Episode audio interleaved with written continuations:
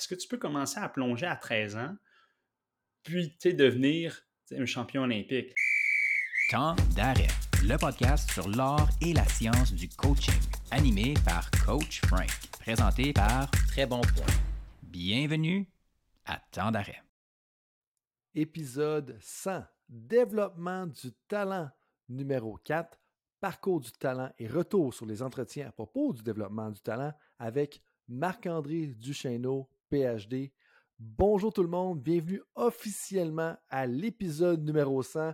J'en suis très fier. Merci d'être avec moi dans cette aventure-là. C'est incroyable de penser que ça fait maintenant trois ans que le podcast existe et qu'on a reçu des gens de partout dans l'ouest euh, du monde ou dans l'hémisphère ouest, si je peux m'exprimer ainsi. Mais bref, c'est vraiment génial de savoir euh, qu'on en est rendu là et, c'est vraiment le fun. Et je vous promets, là, je peux euh, définitivement avancer là-dessus, que ça va continuer. Puis là, on, va essayer de mettre un petit peu des touches nouvelles dans les prochains épisodes, mais je vais vous revenir un peu avec les détails là-dessus pour s'assurer de bonifier le podcast et s'assurer qu'on rejoint un peu, pas tout le monde nécessairement, parce que mon but, c'est pas de rejoindre tout le monde, c'est de vous amener du contenu que je crois intéressant euh, de près ou de loin, comme je le dis souvent, euh, en lien avec l'art et la science du coaching. Et c'est vraiment euh, ce qu'on va essayer de faire, d'ailleurs, dans les épisodes 101, 102, 103, 125, 155, etc. Donc, merci vraiment d'être avec moi. C'est vraiment le fun. Et aujourd'hui, eh bien, on complète le centurion de temps d'arrêt, si je peux m'exprimer ici. on est loin d'un centurion qu'on pourrait faire un samedi soir dans nos jeunes années. Mais bref, vous comprenez ce que je veux dire. On est ici pour parler de développement du talent avec mon partenaire d'affaires, mon associé et mon ami Marc-André Duchesneau. Mais avant d'aller là, eh bien, je vous dis vraiment merci d'être ici parce que, comme vous le savez, mon intention avec tant d'arrêt, eh bien, oui, c'est de déconstruire tout ce qui touche de près ou de loin à l'art et la science du coaching, mais c'est surtout ultimement de contribuer à la performance et au bien-être de tous les entraîneurs et entraîneurs francophones à travers le monde parce que nos coachs sont souvent isolés dans les situations. Il faut les soutenir et j'espère vraiment que le podcast fait ça. Je crois le faire d'un côté avec le podcast, mais aussi dans mes autres responsabilités comme conseiller pour des coachs et des organisations sportives, mon poste de professeur à temps partiel à l'Université d'Ottawa et ma contribution à la recherche dans le domaine. Si tu es un nouvel auditeur de temps d'arrêt, eh bien, bienvenue. Et puis, je t'invite à t'abonner, évaluer et commenter le podcast sur ta plateforme préférée. Pour les auditeurs loyaux, je vous dis un gros merci et je vous invite à être un ami en partageant un ami. En anglais, on dit Be a friend, tell a friend. Ça prend cinq secondes et ça va contribuer au développement positif du système sportif. Pour l'épisode d'aujourd'hui, l'épisode 100, si tu te poses des questions sur le rôle de l'entraîneur et ou des fédérations dans le développement du talent, tu es à la bonne place. Parce que mon invité, c'est Marc-André Duchesneau, comme je l'ai dit tout à l'heure, mais surtout parce que Marc-André est titulaire d'un doctorat en sciences de l'éducation de l'Université de Montréal. Ses intérêts de recherche initiaux portent sur le développement psychosocial des élèves athlètes du programme Sport-Études. L'intérêt lui est venu de ses expériences d'entraîneur de natation, une profession qu'il a exercée durant cinq ans jusqu'à l'équipe nationale junior en 2016, et aussi il a exercé la profession d'enseignant en éducation physique dans un centre jeunesse de Montréal. Marc-André a pris sa retraite du coaching sportif en 2017 afin d'aider les entraîneurs et les organisations sportives à innover. Il a entre autres fait ses armes avec le Lab des entraîneurs. Je pense que si vous êtes un coach ou dans une organisation sur l'île de Montréal, vous n'avez définitivement entendu parler. C'est un projet qu'il a créé en 2018 pour le Conseil du sport de Montréal et qu'il a opéré jusqu'en 2023. Cette expérience lui a permis d'accompagner plus de 70 entraîneurs dans leur quête d'apprentissage. En marge de ce projet, il a collaboré avec plusieurs fédérations sportives québécoises et des organismes aussi provinciaux. Lorsqu'il ne refait pas le monde avec la communauté sportive, je vous dirais que Marc-André s'attend souvent à chercher ses balles de golf dans le bois, généralement à gauche de l'allée, mais sinon, c'est un grand fan ou un grand euh, sportif du dimanche, soit en vélo de montagne ou en euh, terrain inconnu avec ski et pot de phoque. Là-dessus, je pense tout le monde que ça met vraiment bien la table pour une troisième conversation officielle dans le cadre de Temps avec Marc-André, mais aussi pour l'épisode 100 de Temps qui se veut le point culminant d'une série dédiée au développement du talent. Merci encore une fois, très sincèrement, du fond du cœur, d'être avec moi depuis le début de Temps c'est pas nécessairement un accomplissement en soi de se rendre à l'épisode 100. C'est une belle étape dans la continuité, mais je suis vraiment content qu'on soit rendu là. Et on va se reparler encore jusqu'à l'épisode 150 ou 175. On en reparlera rendu là. Mais merci tout le monde d'être avec moi. Et là-dessus, je vous dis bon podcast. Marc-André, Bienvenue officiellement en temps d'arrêt, en tant que partenaire, euh, collègue, ami euh, chez Très Bon Point. Euh, avant qu'on se lance dans le vif du sujet, là, comment s'est passé justement les, dernières, les derniers mois, les dernières semaines de ton côté pour mettre les gens un petit peu au courant? Parce que tu étais quand même parmi nous là, pour plusieurs épisodes, dont l'épisode 14, dans les tout débuts de temps d'arrêt. Oui, oui, absolument. c'est, euh, écoute, depuis, euh, depuis un an, c'est assez la frénésie. Euh, toi et moi, je pense que les gens le, savent de plus en plus, on multiplie les projets ensemble. Pour moi, ça a été aussi là, depuis deux ans, j'enseigne un peu moins au profit de beaucoup d'accompagnement des entraîneurs, beaucoup d'accompagnement des organisations sportives. c'est, ouais, c'est un peu cheesy, mais c'est le fun. Le matin, j'ai hâte au matin. J'ai hâte de me lever parce que je reprends un peu ta phrase du début. Un peu comme toi, je me lève le matin pour, faire une différence avec la communauté sportive. Puis, euh, puis là, je pense que toi et moi, on, va, crée quelque chose qui va amener ça encore plus loin. On C'est pas juste qu'on complémente, mais c'est qu'on optimise nos forces. Puis on a une belle galaxie de gens autour de nous qui ont vraiment hâte, je pense, aussi de continuer à travailler avec nous. Donc, euh, ouais, ouais, écoute, ça a été euh, super année de beaucoup de discussions. Euh, puis ça, j'écrivais un courriel ce matin à la communauté des entraîneurs de Montréal qui je parlais. Puis je disais, ah, cette année, j'ai eu beaucoup de réflexions sur tout ce qui est culture gagnante. C'est beaucoup, beaucoup dans l'air du temps. Mais aussi, je leur disais, j'ai eu beaucoup de réflexions sur le développement du talent sportif. un cours j'ai eu la chance de donner à l'automne à l'Université Bishop j'estimais que je connaissais ce champ-là, mais le fait de donner un cours, donc plonger dans la littérature, puis après enchaîner les discussions, écoute, c'est un autre beau sujet, puis je pense qu'on va en parler aujourd'hui, mais un autre beau sujet qui, me garde éveillé. Ben, c'est clairement pour, là que es, pour ça que tu es là, qu'on puisse parler justement du développement du talent. Puis d'ailleurs, on va pouvoir peut-être déjà commencer la discussion par l'histoire ou le, peut-être le changement de terminologie. Mais là, euh, tu as glissé quelque chose d'intéressant. D'un, euh, tu avais plein, tu hésitais en différents mots dans ce qu'on fait dans le système sportif. je pense que le, mot qu'il fallait sortir, il n'y a personne qui va être surpris de ça, mais c'est co-création. Puis, tu sais, je parlais avec des, partenaires justement, tu sais, mercredi ou comme mardi. Puis, une des choses que je retiens, c'est que je trouve qu'il y a de plus en plus de partenariats gagnant-gagnant, du moins dans ce que j'ai vécu. Parce que, tu sais, des fois, dans le sport, tu le sais très bien, c'est comme, ben, moi, je gagne, puis toi, tu perds. Tu sais, il y a vraiment ce, zero-sum game-là que les gens parlent, mais il y a beaucoup de co-création. Mais avant de rentrer dans le développement du talent, tu me lances une perche, puis moi, je veux la saisir. Tu sais que tu as eu beaucoup de réflexions sur une culture gagnante. je sais que c'est un sujet, moi, qui m'intéresse beaucoup, comme c'est très bien. De deux, il y a plein de personnes qui sont intéressées par ça. ça tourne autour de quoi un peu tes réflexions? J'ai un livre qui m'a bien influencé, puis j'ai eu la, chance de, le partager. Je m'ai fait un club de lecture avec une gang de coachs là-dessus. C'est le, bouquin de Culture Code de, Dan Coyle. Puis je vais prendre un step en arrière, mais je me suis toujours intéressé à l'environnement. même quand on vient, si on vient à l'épisode 14, on avait parlé ensemble de ma thèse qui était euh, par rapport à la perspective bioécologique du développement humain. J'ai toujours un intérêt, c'est quoi l'environnement qu'on crée, puis ça a quoi comme impact sur les individus? Et à, leur tour, quel impact les individus ont sur l'environnement? J'ai toujours cet intérêt-là, puis je me suis dit, ben, OK, mais quand on amène ça dans le sport, puis on parle beaucoup des, cultures gagnantes, des All Blacks, c'est leur bouquin Legacy qui, est génial. On voit les, les Patriots de la Nouvelle-Angleterre, le Do Your Job de quelques années. Avec la réflexion est venue, entre autres, euh, d'une lecture que j'avais faite de l'article scientifique de Chantal Vallée puis Gordon Bloom de l'Université euh, McGill de 2016 sur le blueprint qu'elle avait créé lorsqu'elle est allée avec euh, l'équipe de basketball de l'Université de Windsor. Puis en lisant ça, puis en en discutant avec ma gang du, lab au Conseil du sport de, Montréal, on avait qu'en fait, hey, ce serait vraiment cool de s'intéresser à c'est quoi notre blueprint à nous. Puis c'est là que la porte s'est ouverte sur un, monde infini de possibilités, puis surtout un nombre complètement ahurissant de, choses qu'on ne pensait pas, ou on ne savait pas, ou on prenait pour acquis juste les mots, les termes, les comportements, les attitudes qu'on veut voir.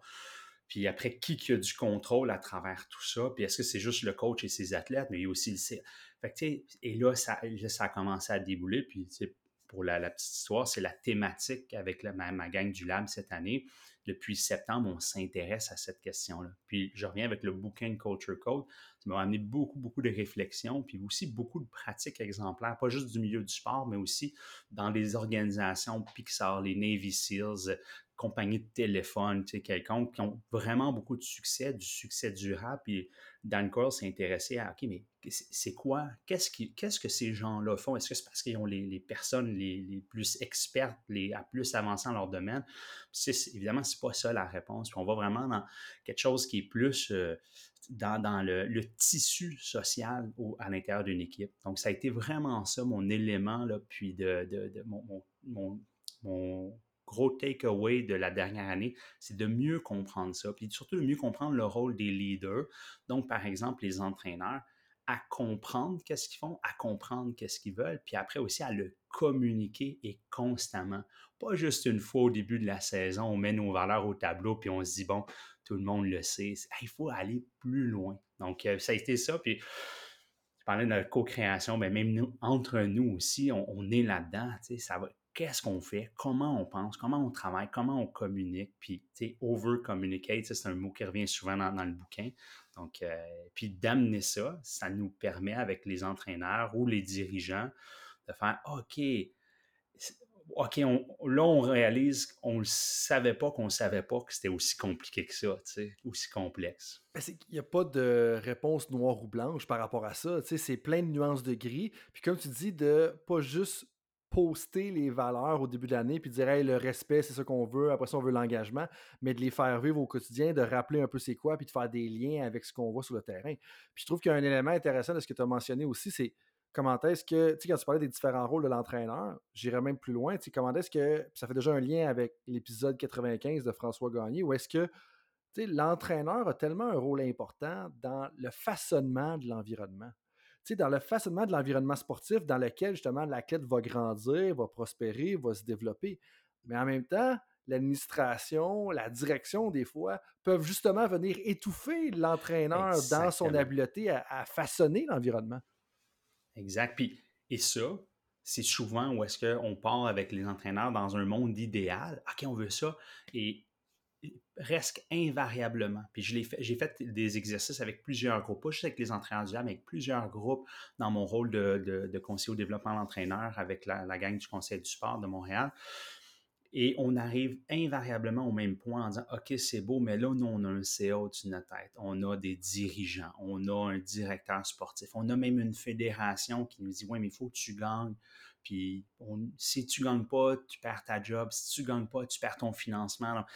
Et là, c'est, euh, écoute, c'est là que ça devient un problème complexe où il n'y a pas de solution simple. Ou même, on va en parler quand on va tomber dans le développement du talent sportif. C'est la même affaire, c'est des problèmes qui sont très complexes. Puis, euh, ouais, donc c'est un élément. Puis, moi, mon but, ça a été avec les, les entraîneurs de souvent ramener, OK, qu'est-ce qu'on contrôle, qu'est-ce qu'on est capable de faire? Puis, juste euh, un petit exemple très rapide. Dans la dernière activité qu'on a faite, on est parti du principe de c'est quoi nos punchlines? En quelques mots, comment on est capable d'amener la vision de notre culture? Puis moi, l'exemple que je donne, c'est quelque chose qui, a émergé euh, peut-être depuis un an, puis ça a été renforcé par le livre. Tu on, parlait de co-création tout à l'heure. Ton travail, mon travail, c'est de s'asseoir avec des entraîneurs, pas leur dire quoi faire, mais de trouver des solutions avec eux, réfléchir à leurs problèmes. Puis moi, maintenant, le punchline qu'on utilise, c'est une équipe, un but, apprendre pas de gagner, on apprend. Toi puis moi, on est des coéquipiers d'apprentissage.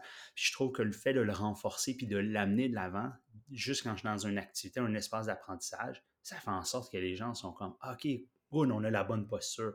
J'encourage l'entraîneur à dire OK, c'est quoi toi la posture que tu vas avoir? Posture, c'est comportement, attitude. Mais là, dans une phrase punchée.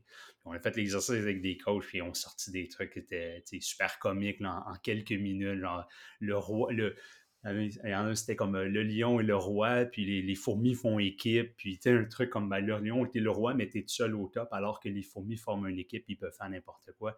Mais tu des façons de très puncher, de dire qu'est-ce qu'on veut voir dans notre équipe, tu sais. Puis, j'en reviens, je termine avec ça. Le bouquin Legacy, c'est rempli, c'est 15 chapitres avec des punchlines qui ont toute une histoire derrière. Puis ça devient super simple après de parler de la culture dans ces termes-là. Oui, puis c'est de la faire vivre aussi, tu sais, cette culture-là. Puis tantôt, tu me parlais que c'était plus euh, complexe. Puis je sais que c'est quelque chose qui t'anime, puis des fois, je pense que tu voudrais peut-être que les gens réalisent plus, mais comme pourquoi pour toi c'est important qu'on réalise que c'est peut-être plus complexe que l'on pense? Parce que, tu sais, pour plein de bonnes et plein de mauvaises raisons, euh, les bonnes raisons, c'est qu'on n'a pas toujours le temps de s'asseoir, de réfléchir. Nous, c'est notre travail, on fait ça. Si j'en perds mes cheveux à réfléchir, on a le temps de prendre, de se reculer, se reculer, se reculer d'un problème, essayer de lire qu'est-ce qu'il se dit. Quand les gens qui sont vraiment les deux pieds sur le terrain, les entraînants, pas toujours le, temps de prendre la distance sur l'enjeu. Donc, souvent, on est dans un mode qu'est-ce qui peut m'aider maintenant? Qu'est-ce qui peut m'aider demain? Est-ce qu'il y a une recette que je peux appliquer? Ça fonctionne pour certains éléments, mais quand on est dans des problèmes complexes comme changer une culture, changer la façon qu'on identifie, qu'on développe le talent, euh, amener de la sécurité psychologique, il y a pas, c'est pas une approche band-aid. Tu peux pas juste faire quelque chose, ça va faire une science non seulement c'est pas par des actions individuelles, souvent c'est des actions collectives. Puis le fait d'en parler, le fait de dire Hey, la gang, c'est normal que ça soit difficile, c'est normal que ça prenne du temps, puis ça repose pas juste sur tes épaules à toi. Juste des fois, ça, ça permet de diminuer la tension, un peu de pression en disant OK, good. Maintenant, qu'est-ce que moi je peux faire? je vais prendre un, exemple, Alexandre. les changements climatiques. Demain matin, je me débarrasse de mon char ça va être même pas une goutte dans l'océan des changements. si on veut combattre cette crise-là, ça va être des changements de politique, des changements de mentalité, tout ça. Mais il y a aussi des actions individuelles qu'on doit faire pour être un acteur de changement. c'est un peu ça. C'était super important pour moi, à chaque fois que je parle de ces thématiques-là, de toujours déposer ça sur la table en disant je ne suis pas un gourou, je n'ai pas les recettes, j'ai pas de recettes magiques, puis j'ai le goût de dire si quelqu'un dit ça, tourne les talons, va dans la direction opposée parce que je suis pas sûr que cette personne-là saisit l'ampleur de la, complexité du problème. Ben exactement, c'est un petit peu trop simple. Puis justement, quand tu parles de l'approche Band-Aid, je pense que des fois, c'est vers ça qu'on veut tendre parce que c'est facile. Mais en bout de ligne, il faut justement faire un effort de ne pas trop tendre vers ça parce que des fois, dans la surcharge de travail que les entraîneurs vont avoir, bien justement, comme on va vouloir tendre vers ça, mais en bout de ligne, ça revient à ce que tu disais tout à l'heure quand tu disais un but à prendre. Ben, en réalité, ce qu'il faut prioriser, selon moi, c'est justement d'apprendre. Puis avec le temps, tu vas finir par créer des changements. Si tu es capable d'apprendre sur la réalité que tu vis, d'apprendre sur OK, telle situation, c'est ça qui s'est passé, bien là, ça va te permettre d'être plus réactif. Parce que des fois, je trouve que justement l'apprentissage est perverti ou est, jugé négativement dans le sens qu'on a dit OK, bien là, je suis pas en train d'améliorer ma performance. C'est un peu. C'est si tu es en train d'apprendre comment apprendre en temps réel comment ta culture se déploie, comment est-ce que les athlètes se parlent ensemble, comment est-ce que l'administration a un impact sur toi, bien, si tu es capable d'apprendre rapidement de ça, tu vas être capable de mieux ajuster ton plan de développement. Puis si tu es capable de mieux ajuster ton plan de développement, tu vas mieux ajuster ta performance. Ta performance va s'améliorer. Exact, exact. Un point clé que, que, j'amène constamment, que je sois dans un rôle d'accompagnateur, dans un rôle de créateur d'espace d'apprentissage, dans un rôle d'enseignant, on est euh, des fois, comme apprenant, on a un peu de difficulté à dire, je suis, on a de la difficulté à s'auto-évaluer. Je suis où? J'étais où, je m'en vais où. Je te donne un exemple. Dans le lab, j'ai un entraîneur. Première tâche qu'on fait, puis là, sur la culture gagnante, puis je vais te donner le même exemple pour le développement du talent ou tout ce qui touche au talent. On est en septembre, je leur demande c'est quoi votre définition, c'est quoi la définition de votre culture gagnante? Avec cette coach-là, elle écrit, blablabla. Je dis parfait, on ne partage pas à personne, c'est vraiment pour toi. Je ne leur ai pas dit, mais on prend une image initiale. Qu'est-ce que tu connais? Huit mois plus tard, on est en, au mois de mai, là, deux, trois semaines. Hey, la gang, c'est temps de ressortir votre définition initiale. Vous la lisez, puis vous me dites, vous en pensez quoi? Puis cette coach-là, plein de vulnérabilité, elle a vraiment dit, hey, complètement passé à côté de la traque. Comme je me suis, j'ai finalement, j'ai vraiment pas écrit, j'ai pas répondu à la bonne question. Je dis, ben, là, je jase avec elle, on jase avec elle, puis là, je dis, mais pourquoi? Puis elle me dit, ben, je réalise que je m'étais jamais posé ces questions-là. J'avais jamais pris, puis le, terme que tu as utilisé, j'ai jamais pris le temps de m'asseoir et me questionner là-dessus. J'étais allé avec mon instinct, mes croyances, ce que je pensais. Puis là, maintenant, depuis huit mois, qu'est-ce qu'on fait? On discute, on réfléchit, on lit, on parle, on expérimente. Huit mois plus tard, OK, là, je réalise que finalement, je ne savais pas ce que je ne savais pas. Et là, maintenant, c'est bon, il y a un changement de perspective. à partir de ce moment-là, c'est OK, là, tu as bu le Kool-Aid, tu ne peux pas revenir en arrière. Tu vas faire quoi pour changer? La même chose est arrivée dans le cours que je donne à Bishop. Définition initiale du talent. Je dis, vous n'êtes pas noté sur le. je ne veux pas que tu ailles lire sur Google. C'est quoi tu penses le talent? tout le monde y va. Ah, le talent, tu nais avec ça, c'est inné, blablabla. On arrive 14 euh, semaines plus tard. OK, ta tâche finale, c'est d'évaluer ta définition initiale, puis me dire qu'est-ce que tu gardes, appuyé par la littérature, qu'est-ce que tu gardes, qu'est-ce que tu changes, puis c'est quoi ton appréciation générale? Et là, les gens réalisent, OK, 14 semaines plus tard, je réalise que finalement, j'en connaissais pas tant. Puis je trouve que ça, ça crée un genre de dissonance dans Ah, là, j'ai fait du chemin, puis OK, mais il m'en reste, là, je suis comme au pied de la montagne. Si j'ai le goût, là, je vais aller chercher des ressources pour continuer à monter et là, devenir un acteur de changement. Puis, ce qui est fou dans ce que tu dis, c'est que tu as deux exemples concrets de la différence de perception, la différence de philosophie en dedans de quatre mois et huit mois. Puis dans le sens que d'investir dans son apprentissage pendant une. C'est quand même une courte période de temps dans la carrière d'un coach de 35 ans, peut-être, de dire Hey, ça change complètement ma philosophie. Puis ça revient, puis là, tu sais, je, vais sortir un de mes classiques. Je pense que ça fait longtemps que je ne l'ai pas sorti, tu sais. Mais tu peux pas écrire dans Google ce que tu connais pas. Si tu sais pas que leadership transformationnel existe, tu peux pas l'écrire dans Google, tu sais. Puis ça, des fois, c'est comme. Puis, moi, il faut que je me le rappelle, des fois, de dire que, comme, OK, c'est quoi que je connais pas par rapport à ça ou de, de l'ouverture. Mais ça revient à ça, l'importance, des fois, de prendre un 4 mois, un 8 mois, de dire, hey, je vais prendre le temps d'investiguer une question parce que peut-être que je pense en ce moment que j'ai une idée de ce qui se passe dans ce domaine-là ou c'est quoi une bonne culture gagnante. Mais vois-tu qu'après 4 mois, 8 mois, finalement, je me rends compte que peut-être que j'étais dans le champ, puis que je connais pas grand-chose. Mais là, euh, profitons du fait que tu as amené le sujet du talent par rapport au cours que tu as enseigné à l'Université Bishop.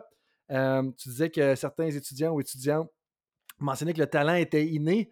Pense que François Gagné, dans l'épisode 95, a clairement exprimé que, que, que c'était pas le cas. Euh, puis, tu sais, le, but que tu sois là, c'est qu'on puisse un peu revenir sur l'épisode 95, 96, 99, puis dire comme, voir où est-ce qu'on en est? Euh, euh, c'est quoi un peu ton constat de la conversation avec François Gagné? Que personnellement, j'ai adoré. C'était quelle ressource québécoise incroyable. Écoute, écoute, ça a été pour moi, ça a été sais, comme je disais, le, point de départ de ma réflexion, je me suis intéressé, avant de répondre à la question, j'aime toujours ça prendre un peu de recul, je me suis intéressé, j'ai toujours un intérêt, j'ai toujours voulu comprendre pourquoi il y en a qui sont si bons que ça. Tu sais, même moi, là, je vais te donner un exemple de ma pratique à moi, là, de, mon... Quand je nageais, à un moment donné, je suis allé dans un groupe de haut niveau, là, puis là, ça fait plusieurs années de ça. Euh, puis je nageais à côté d'un gars qui s'appelait Mathieu Bois. On faisait tous les mêmes entraînements, à tous les jours. Puis rendu en 2008 aux essais olympiques, ben, lui a terminé deuxième. À tous les jours, on s'entraîne ensemble pendant, je sais pas, peut-être deux ans. Puis, tu sais, à tous les jours, je suis pas très loin de lui. Une fois de temps en temps, quand j'ai une bonne journée, en une moins bonne, je suis capable de le battre. Mais quand on est arrivé, puis c'est un gars qui avait tous les records, on s'entend, on avait la même âge. Puis quand on est arrivé en 2008, ben, lui a fait l'équipe olympique, puis moi j'ai fini 16e. Puis on avait un écart de, je me trompe pas, de 12 secondes. Tu sais, 12 secondes sur un 200 brasses, c'est abyssal. C'est comme si tu mets un joueur collégial euh, qui joue contre un joueur de la NFL. C'est ça la, la différence tu sais, ça m'a toujours, je me suis toujours dit, hey, on fait les mêmes choses à tous les jours, on s'entraîne pareil. Je dormais probablement moins, j'allais probablement plus à l'école, mais quand même. Fait que cette réflexion-là, qu'est-ce qui fait la différence entre les, comme tu les appelles les top performers, puis la plèbe, les gens comme moi. sais.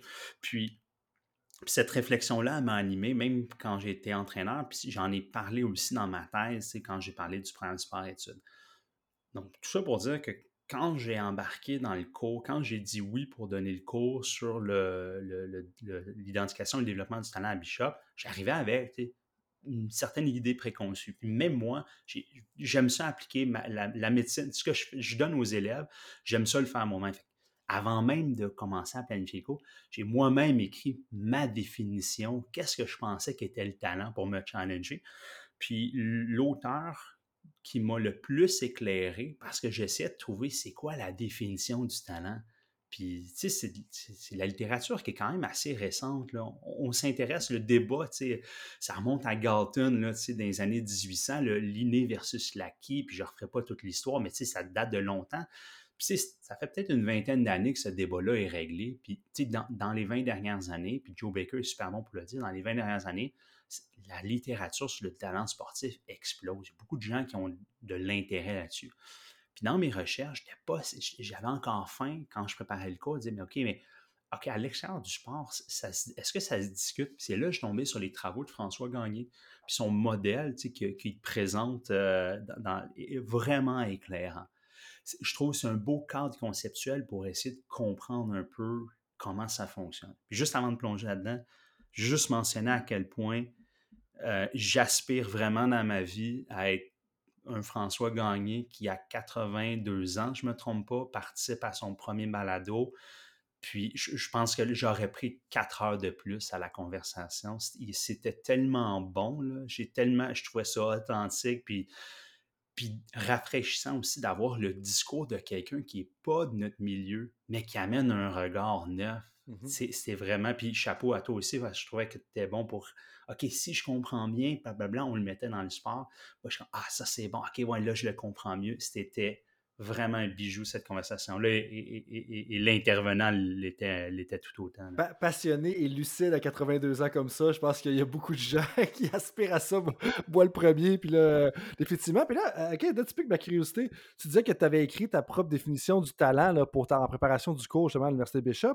Euh, Qu'est-ce qui a le plus changé dans ta définition du talent en fonction de ce que tu savais avant justement euh, de rentrer dans, cette aventure-là du cours, dans le fond, dans un parcours d'apprentissage de quasiment 10 mois là, en date d'aujourd'hui? Puis justement, quand tu penses à tes expériences avec Mathieu Bois, euh, puis une différence de, tu avais dit 12 secondes, qui, est une différence euh, majeure. Donc, qu'est-ce qui a le plus changé dans ta définition du talent entre ce que tu pensais que tu comprenais, puis là, ce que tu penses aujourd'hui? Oui. C'est drôle parce que je, moi, je le voyais vraiment comme un, j'accordais quand même plus de place que j'aurais pensé à l'aspect inné. Puis je, je, je, distinguer mal le, le, talent. François Gagné va dire attitude versus compétence, douance, c'est les 10% meilleurs, talent, c'est les 10% meilleurs. C'était pas clair. Moi, mon argument, c'était ben, l'athlète talentueux, il y a un plancher de performance, mais un plafond de performance très haut. Puis ça, c'était quand même, je, le vois encore comme ça, mais c'était, puis je, je, parlais dans ma définition, hey, l'échelle pour gravir. Mais tu sais, cette échelle-là pour gravir, pour aller au plus haut, là, c'est là, j'avais le terme échelle, mais j'avais une très mauvaise compréhension à quel point c'était complexe tout ce qui entrait en ligne de compte, tout ce qui peut avoir une influence.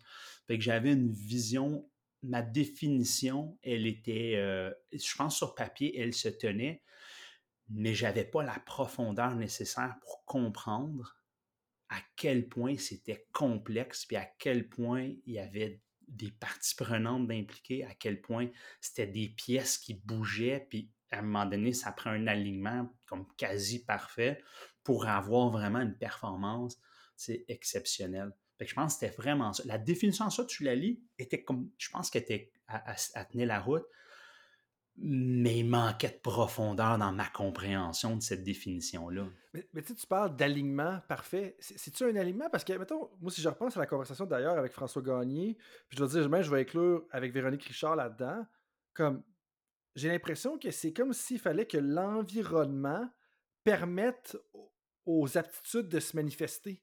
Puis j'ai l'impression que des fois, c'est un peu ça notre rôle. c'est-tu être aligné ou c'est juste que l'environnement ne nuise pas justement au développement du talent? Ouais, excellente question. Je, vois les attitudes comme un peu les ingrédients de base.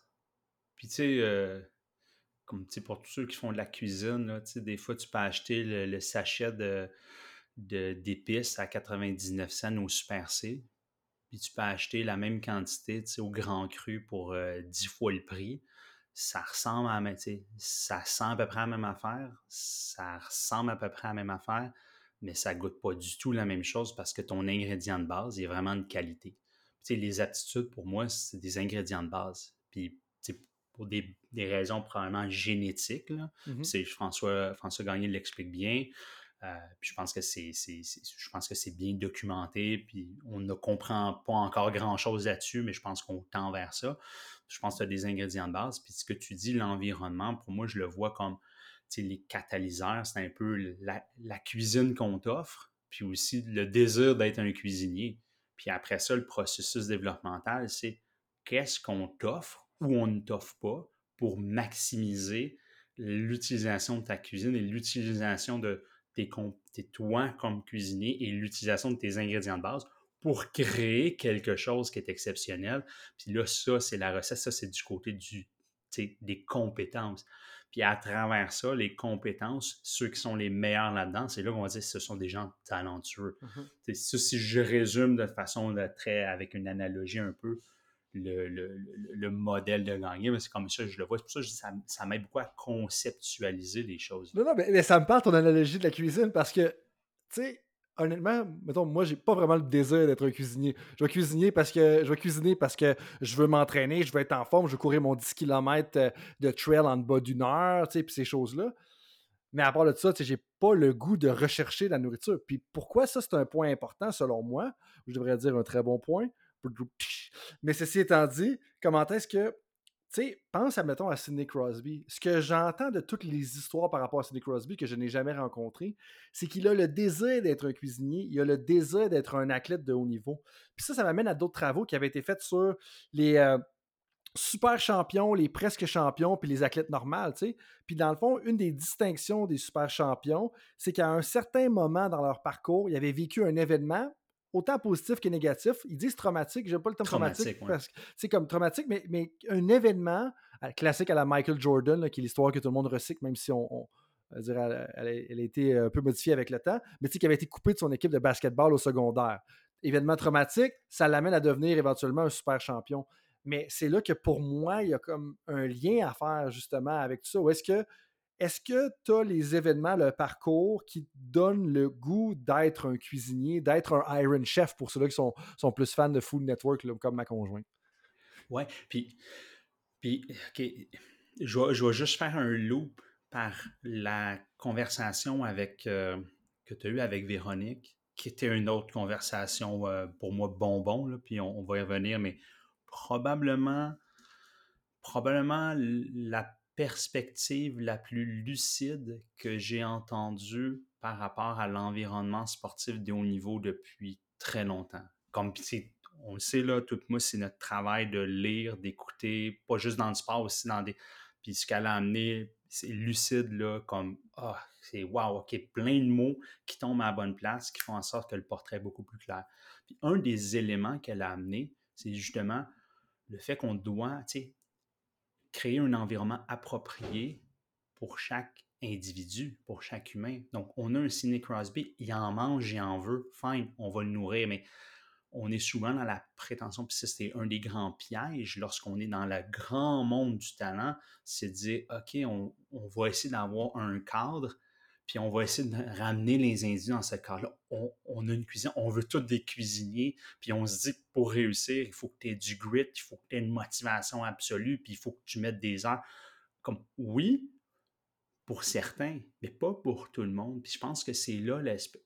Quand je dis c'est un, le défi qu'on a, c'est d'être capable de prendre le pas de recul puis de, conceptualiser le talent comme quelque chose, un parcours euh, idiosyncratique. Mm-hmm. C'est-à-dire que je, pense que je l'ai bien dit, mais euh, je, vais dire, comme, je vais dire comme tu dis souvent, donc quote me on date, pour aller voir le, mot exact, mais le parcours, il est unique, la trajectoire vers le développement de la compétence est propre à chacun. Puis on est souvent, on va regarder, à mon sens, le talent, donc la compétence, comme quelque chose d'absolu, mais je préfère le voir comme quelque chose de relatif. Notre objectif, c'est de créer l'environnement dans qu'est-ce qu'on contrôle. Donc, l'environnement et le processus développemental, c'est de permettre à un athlète de développer au maximum ses compétences. Pour certains, ces compétences-là, si, elles sont développées au maximum, ça va se traduire dans une médaille aux Olympiques. Mais pour ça, c'est sûr que si à la base, tu n'as pas les aptitudes naturelles nécessaires, ça va être bien difficile. Mais là, le défi qu'on a, c'est qu'on regarde, ah, mais il n'y a pas les aptitudes, fait qu'on ne perdra pas de temps avec lui. Oui, mais les aptitudes, en date, n'y a personne, j'ai jamais vu quelqu'un capable de dire il les a, les aptitudes. La, la, première chose qu'on a vraiment, puis c'est là que moi j'ai adoré avec François Gagné, c'est le concept de rythme de progression. Sais, le pace, c'est probablement un des premiers ingrédients ou des indicateurs qu'on a pour voir un peu les aptitudes. mais à part de ça, l'affaire aussi qui est souvent problématique, c'est que les aptitudes qui sont, mettons, la génétique, ne se manifestent pas nécessairement au même moment. Fait que là, quand on vient pour évaluer les athlètes, ah, il n'y a pas les aptitudes. Un peu. Y a-tu pas les aptitudes ou il n'y a pas les aptitudes aujourd'hui? Ou il n'y a pas les aptitudes à cause de ce qui s'est passé dans la dernière semaine chez eux?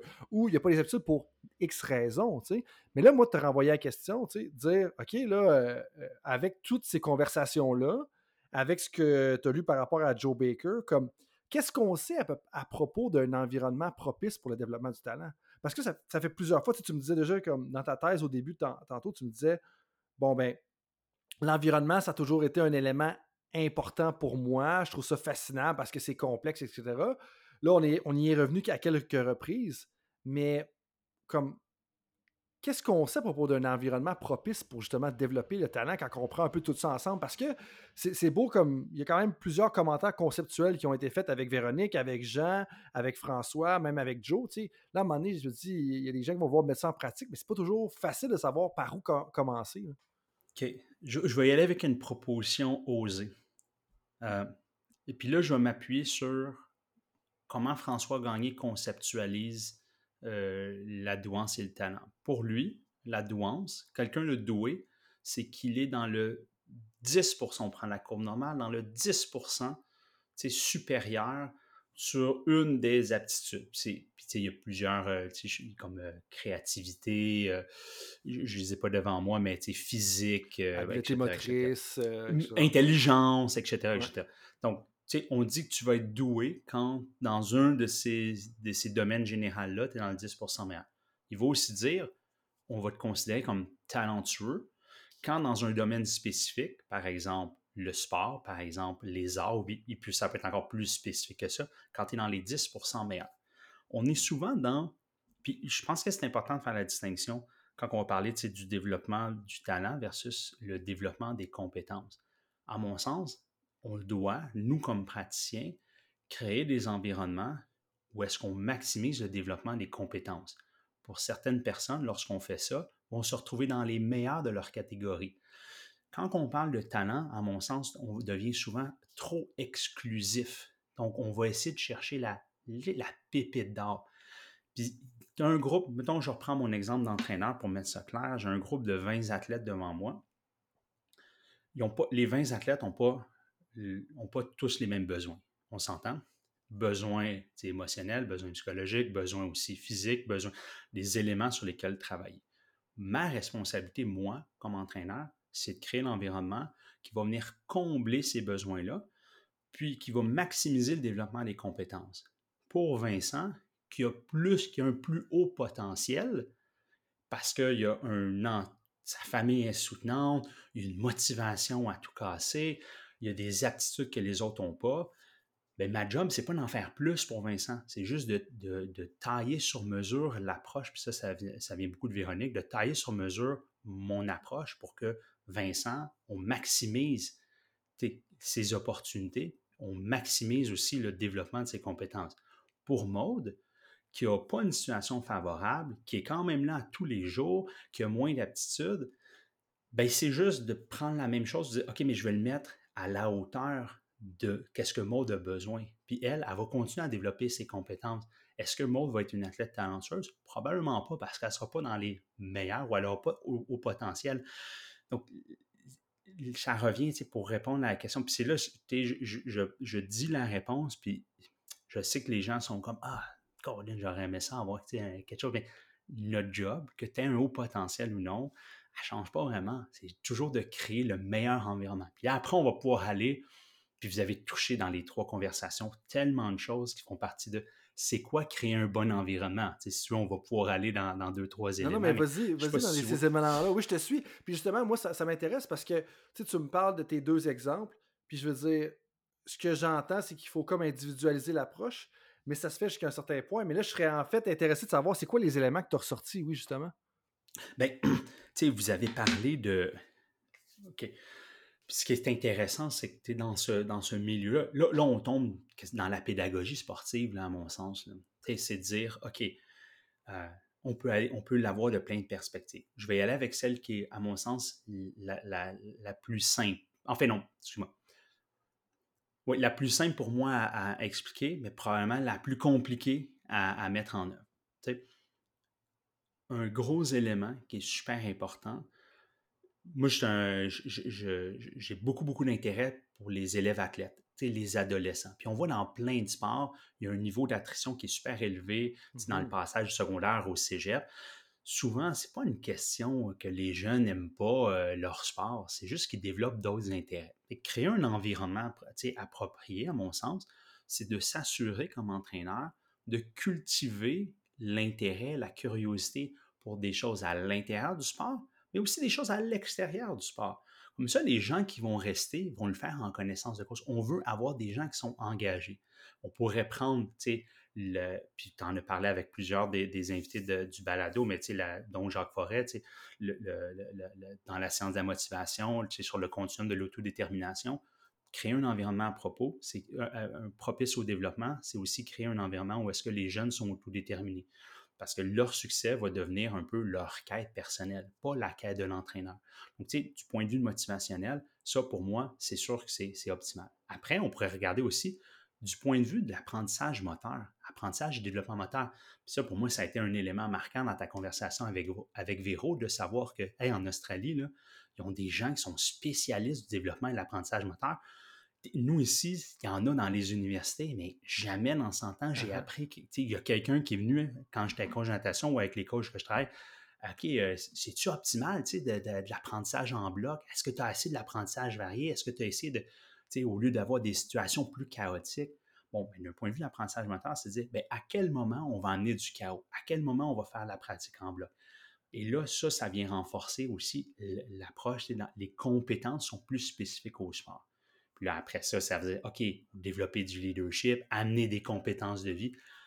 tous les sujets que tu abordes dans, le balado, pour moi, c'est comme des pièces du puzzle à mettre dans l'environnement. Et là, la difficulté, c'est de dire, j'ai un puzzle quand mon athlète a 12 ans, j'ai un puzzle quand mon athlète a 13 ans.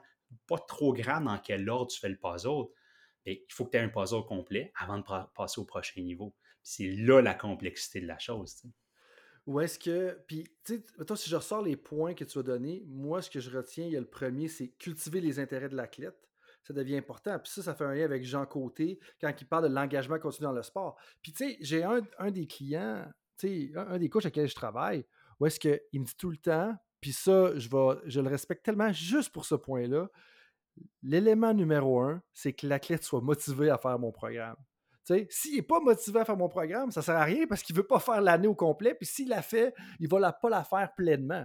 C'est juste ça le point. Bon, super important. Deuxième chose, quand tu parles d'un environnement centré sur la quête autodéterminée, où est-ce que l'athlète, clairement en lien avec la motivation, juste ses intérêts, ben dire que comme je veux accomplir les choses. Puis après ça, l'apprentissage moteur, comment est-ce que c'est. Je trouve que justement, c'est peut-être nous qui est biaisé, mais je ne dirais pas, je pense que tu en parles. Je pense que j'en parle parce qu'on connaît certaines choses. On a Maxime Trump qui est venu en parler. Il y a quelques chercheurs dans les universités qui vont en parler. Mais j'avoue que ça ne se rend pas assez sur le terrain sportif, comme justement l'exemple de Véronique. Hmm. ça, pour moi, c'est un élément clé. Où est-ce que dire, OK, ben c'est beau, on a des athlètes qui ont les aptitudes, mais en bout de ligne, probablement que notre séquence éducative, notre séquence de progression devrait être orchestrée d'une façon qui nous aide à les développer et à bâtir ce talent-là. Exactement. Puis je vais aller une coche plus loin. Un gros, gros élément, puis on revient, tu sais, développement des compétences, créer un environnement approprié. Puis, tu sais, un challenge que je vois beaucoup en ce moment, c'est la nécessité qu'on a comme communauté à challenger nos dogmes et nos croyances propres à notre discipline sportive. Juste partir avec la conception qu'un entraîneur se fait du talent va avoir un impact énorme sur comment ils vont interagir avec ces athlètes. Puis on le sait, on est tous. Puis je reviens à ton point tout à l'heure, l'individualisation. C'est sûr que c'est pas toujours possible à faire. C'est, c'est jamais facile. C'est toujours plus simple d'avoir un contenu unique pour tout le monde. Puis là, il y a des réalités qui sont différentes, que ce soit des sports collectifs, des sports individuels, tu as 30 athlètes, tu en as 5, tu en as un. Je dire, après, c'est ça la beauté d'être un, entraîneur. C'est jumeler l'art et la science, parce que voici qu'est-ce que tu devrais faire, puis voici ta situation, débrouille-toi. Nous, on est là pour des fois les, amener à se questionner, évidemment. Donc, dans la mesure du possible, on essaie de faire la différenciation pédagogique, donc d'avoir quelque chose d'approprié. Je reviens à mon histoire de croyance. Ça va avoir un impact immense si tu as une conception que hey, cet athlète-là, peut aller jusqu'au bout. L'effet Pygmalion, là, il mmh peut aller jusqu'au bout. Il y a tout pour réussir. souvent, ce qu'on va faire, c'est qu'on va commencer à mettre trop d'emphase. Puis, pour même avoir un transfert, tu sais. Puis moi, j'ai déjà fait, puis je regrette toute ma vie. J'ai déjà arrivé comme jeune coach, un peu échevelé, en disant Waouh, j'ai une fille qui arrive à 13 ans, à mesure 5 et 10. Elle était tout mal coordonnée, puis moi, j'avais fait la relation linéaire. Hey, je vais tout y donner, puis elle, ça va être mon ticket pour aller aux Olympiques. Puis j'ai eu. Puis es ensemble, je le regrette maintenant, mais quand tu le sais pas, tu le sais pas. Alors j'ai fait une rencontre avec elle et ça m'a dit ah, je pense qu'elle a vraiment du potentiel, tout ça, tu sais. Comment écraser un athlète ou faire gonfler la tête du parent? Puis cette jeune-là a eu une super belle carrière, en enjeu jusqu'universitaire, mais elle a déjà, elle avait un, petit peu d'anxiété. Fait que là, j'en ai mis encore plus. Que des fois, puis c'est pas nécessaire. Créons des environnements. Les meilleurs athlètes, puis ça, c'est un commentaire à François Gagné. Puis tu sais, quand je disais tout à l'heure, tellement intéressant d'avoir la perspective de quelqu'un qui ne vient pas de notre milieu. Tu disais, un moment donné, vous avez un, un, moment d'interaction sur OK, mais les entraîneurs, est-ce que les entraîneurs font les meilleures choses? Puis là, il t'a comme relancé en disant OK, mais est-ce que si est-ce que ça fait une différence qu'il y a un entraîneur ou non? Tu sais, quand on parle de créer un environnement, un processus, nous, on est comme OK, on veut les meilleurs entraîneurs, puis lui, es comme ben, juste d'avoir un entraîneur, ça fait une différence. Mmh Après, dans les entraîneurs, là maintenant, on veut tendre vers les meilleurs, mais c'était même pas un. Ça, de, la façon qu'il en parlait, ça semblait même pas être si significatif. c'est la qualité de l'entraîneur. Ben lui, la qualité de l'enseignant, dans le sens que, comme en bout de ligne, puis c'est là qu'on vient à l'importance de la génétique. Puis des fois, je mentionnais avec François de juste. faut juste pas que tu scrapes ton athlète jusqu'à un certain point. Puis dire comme, tu es un enseignant, intimide pas ton étudiant, comme, fais juste être fair dans ta correction, puis ça va probablement déjà être good. Puis justement, Adam Grant, que l'auteur de plusieurs livres, dont Originals et Give and Take, que j'ai commandé tout le monde à, à consulter, il parlait justement comment est-ce que il avait fait une étude dans la NBA. je ne sais pas si c'est lui ou il citait une étude, donc euh, donc me on this pour utiliser l'expression tout à l'heure. Mais il parlait comment est-ce que si l'athlète avait subi de l'intimidation ou des comportements inégaux ou injustes de son entraîneur, ça allait avoir un impact négatif sur sa performance pendant les 10, 15, 20 prochaines années pour le reste de sa carrière. Fait que, tu sais, en pour moi, ça donne la validité au fait que, comme, une des choses à faire en tant que façonneur ou personne qui façonne l'environnement, fais juste pas scraper ton monde. Déjà là, c'est un bon point de départ. E-, exact. Puis revenons à la conversation avec Jean Côté. Encore une fois, il nous dit une pépite. Il dit Moi, je, je l'ai noté de même dans mes notes, mais euh, tu sais, euh, tu es un joueur de hockey, tu as 12 ans, tu n'as pas besoin de Scotty Bowman comme coach. Ce que tu as besoin, c'est quelqu'un qui rend ça le fun, que tu viennes à l'aréna, que tu peux avoir des échanges avec tes amis, que tu apprennes à travailler avec un coach, que tu aies le sourire. Oui, que tu apprennes des choses, mais ce qui est important, c'est as-tu le goût d'être là? Est-ce que je mm-hmm. crée un environnement qui fait en sorte que Wow, quand je suis à l'aréna, quand je suis à la piscine, c'est le fun, j'ai le goût de continuer. OK, good, j'ai le goût de continuer, on va aller au prochain niveau. OK, écoute, puis là, vous avez parlé aussi de la grosseur des clubs puis les villes. Hey, je fais partie de, d'un environnement, d'un club, d'une famille. J'ai le goût, j'aime ça. OK, good, tu veux passer au prochain niveau. Maintenant, ton parcours migratoire commence. C'est quoi les options qui t'offrent à toi, qui s'offrent à toi? OK, ben peut-être je vais déménager. OK, je vais déménager peut-être dans une autre ville. Est-ce que sportivement, ça fait du sens? Est-ce que socialement, ça fait du sens? Est-ce que financièrement, ça fait du sens? Mais c'est au début du parcours, puis c'est là le rôle de l'entraîneur va évoluer tout au long de la carrière de l'athlète. Au début, il faut que ça soit. En fait, il faut toujours que ça soit le fun, mais au début, la primauté, c'est développe ta la motivation à participer. Ben, tu sais, ce que tu dis, là, la motivation à participer, mais tu sais, il faut toujours que ce soit le fun, ça va, ça va se modifier aussi ou se moduler à travers le temps. Ce que je vois aussi, c'est que rendu à un certain point, ça se peut que tu acceptes que la proportion de plaisir, elle diminue par rapport à la quantité de pratique. Tu sais, rendu, probablement que tu es dans la Ligue nationale de hockey, tu es dans la NFL, tu es dans la WNBA, probablement que tu es capable d'accepter, vu que c'est ton travail, qu'il va avoir un peu moins de fun que peut-être que quand tu avais 12 ans. Est-ce qu'on est en train de dire ici, là, citez-nous pas là-dessus littéralement, là, on n'est pas en train de dire qu'il faut pas avoir de fun quand tu es rendu au niveau professionnel ou olympique. Tu es en train de juste dire que l'athlète, probablement, qui va en tolérer un peu moins. Mais là, ça fait. Ben, ben vas-y, puis je vais peut-être te relancer dans une autre direction après. Juste un petit commentaire là-dessus. Dans, mes travaux de recherche, j'ai évalué les sources de plaisir pour les élèves athlètes du programme de sport-études, une échantillon de 200, 200 quels. Puis, moi, j'avais présumé à tort que la, source numéro un, ça allait être euh, d'être avec les amis. Mais la source de plaisir numéro un, c'était l'impression d'apprendre des choses. Puis après ça, c'était, euh, si je ne me trompe pas, c'était euh, le, fait de sentir que j'ai tout donné dans un entraînement. Puis, tu sais, parce que je pense que le plaisir, comme la motivation, comme la culture, c'est un, un, mot valise. Mmh Puis, tu sais, les sources de plaisir, avoir du plaisir, c'est pas de faire tourner des, un ballon sur son nez. Là. Comme ça, ça peut être le fun, mais c'est aussi de l'apprendre. Puis, effectivement, c'est de se défoncer, d'être avec les autres, de sentir comme on est dans une quête. Puis, c'est là ton commentaire est tout à fait pertinent.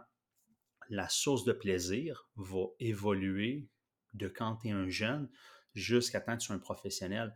Et ça, nous, collectivement, puis je pense que c'est un de nos, euh, nos, bons euh, alliés dans la communauté. Euh, Fabien Bejean est super bon, que tu, l'as invité, je pense, au numéro 78.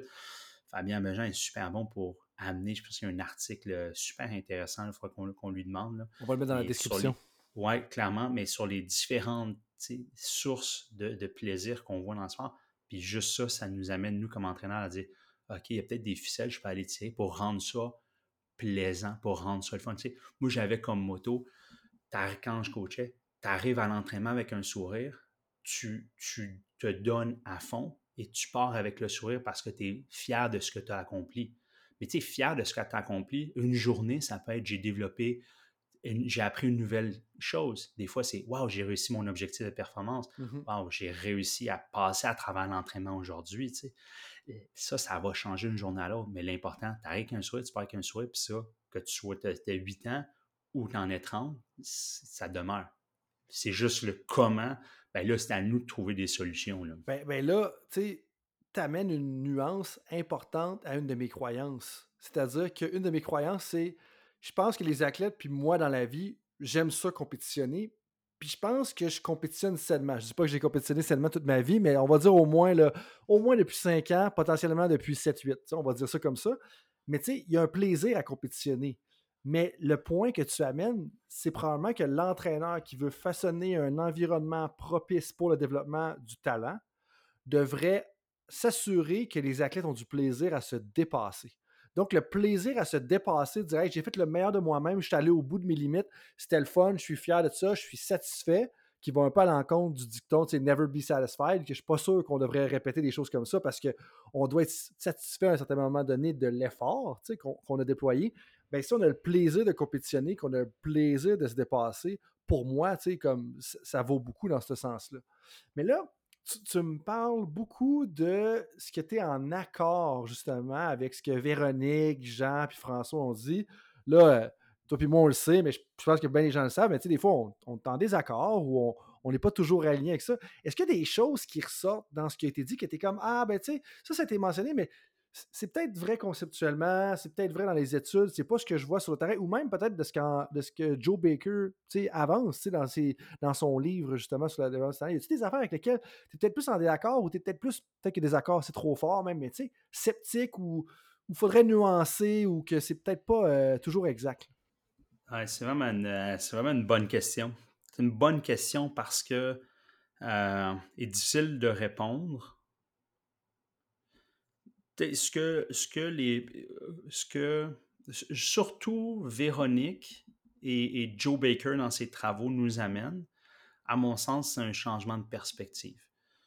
Jean Côté est dans la lignée de, de ses travaux depuis 1999, quand il a proposé son modèle développemental à la participation sportive, parce que c'est un modèle qui évolue beaucoup, donc qui se raffine constamment. Donc, euh, puis c'est un modèle que j'ai utilisé dans, mes propres travaux.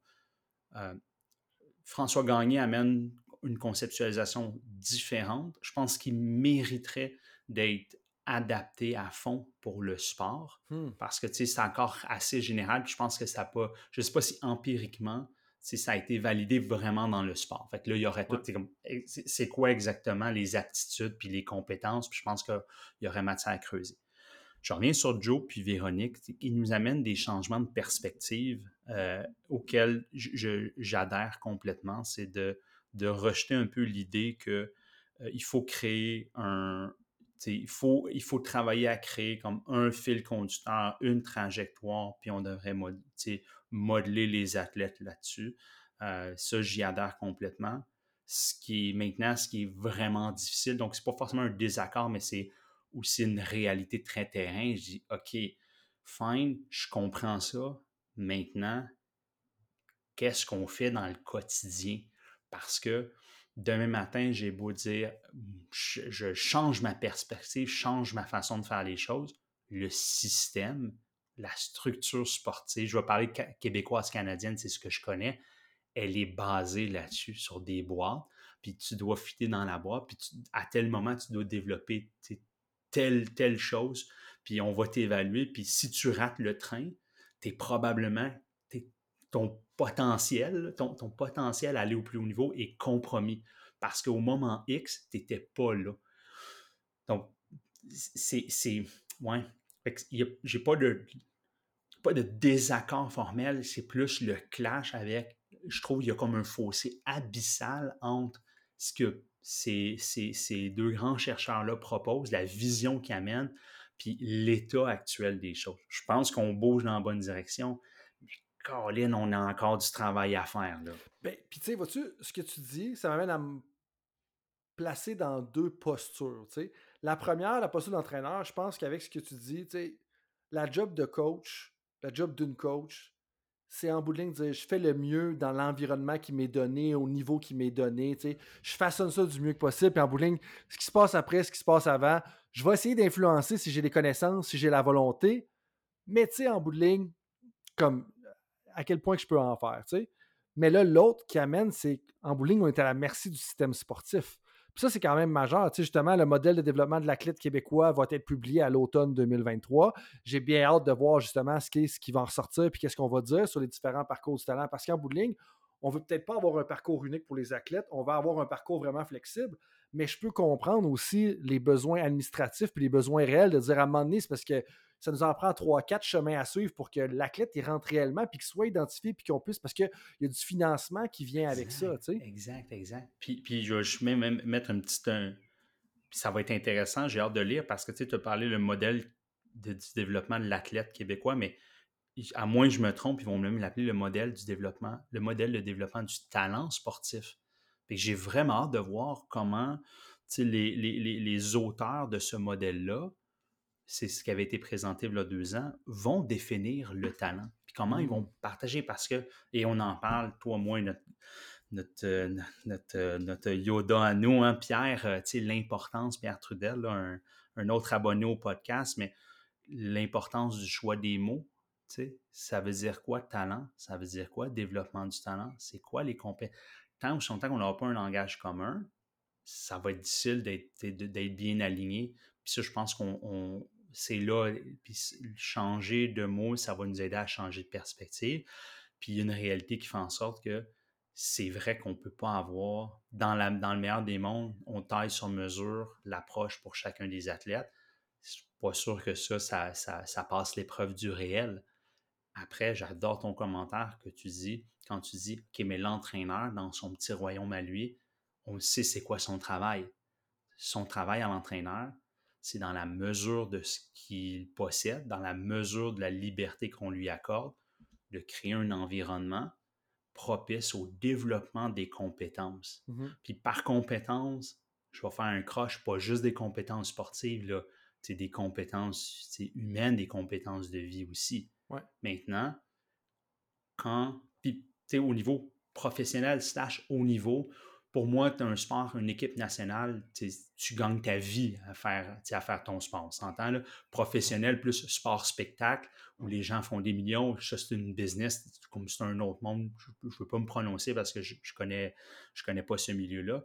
Mais quand on est rendu dans du sport avec des adolescents, donc la grande majorité des gens, puis il y a des entraîneurs, puis ça se peut, puis ça se passe en ce moment au Québec dans plusieurs disciplines, que ta fiche à la fin de l'année va déterminer si tu gardes ton emploi ou non, euh, là, ça va peut-être t'amener à prendre des petits raccourcis, puis à peut-être pas créer un environnement approprié pour le développement des compétences, mais à créer un environnement approprié pour que ton équipe performe au détriment du développement du joueur ou de la joueuse ou de mmh l'athlète.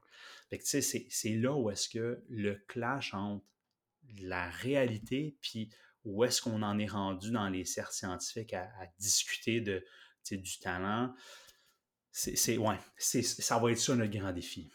Puis, puis justement, tu sais, là, on parle du modèle de développement de l'athlète québécois, le développement du talent québécois qui va sortir à l'automne. Tu au, Canada, on utilise beaucoup le DLTA. Le Québec veut se différencier un peu de ça dans son approche, ce qui est, bien correct. je pense que c'est même de juridiction euh, provinciale, fait que que c'est très approprié. Euh, mais aussi dans le reste du monde, ben, il, y a, quelque chose qu'on appelle le FTEM qui est utilisé. Euh, tu peux peut-être juste présenter un peu la distinction entre le DLTA et le FTEM, puis est-ce qu'il y en a un qui est meilleur que l'autre? Tu sais, comme au Canada, on a tendance à prendre le DLTA par défaut parce que ça vient de Sport for Life, des travaux des Bali, euh, si j'ai bien dit son nom.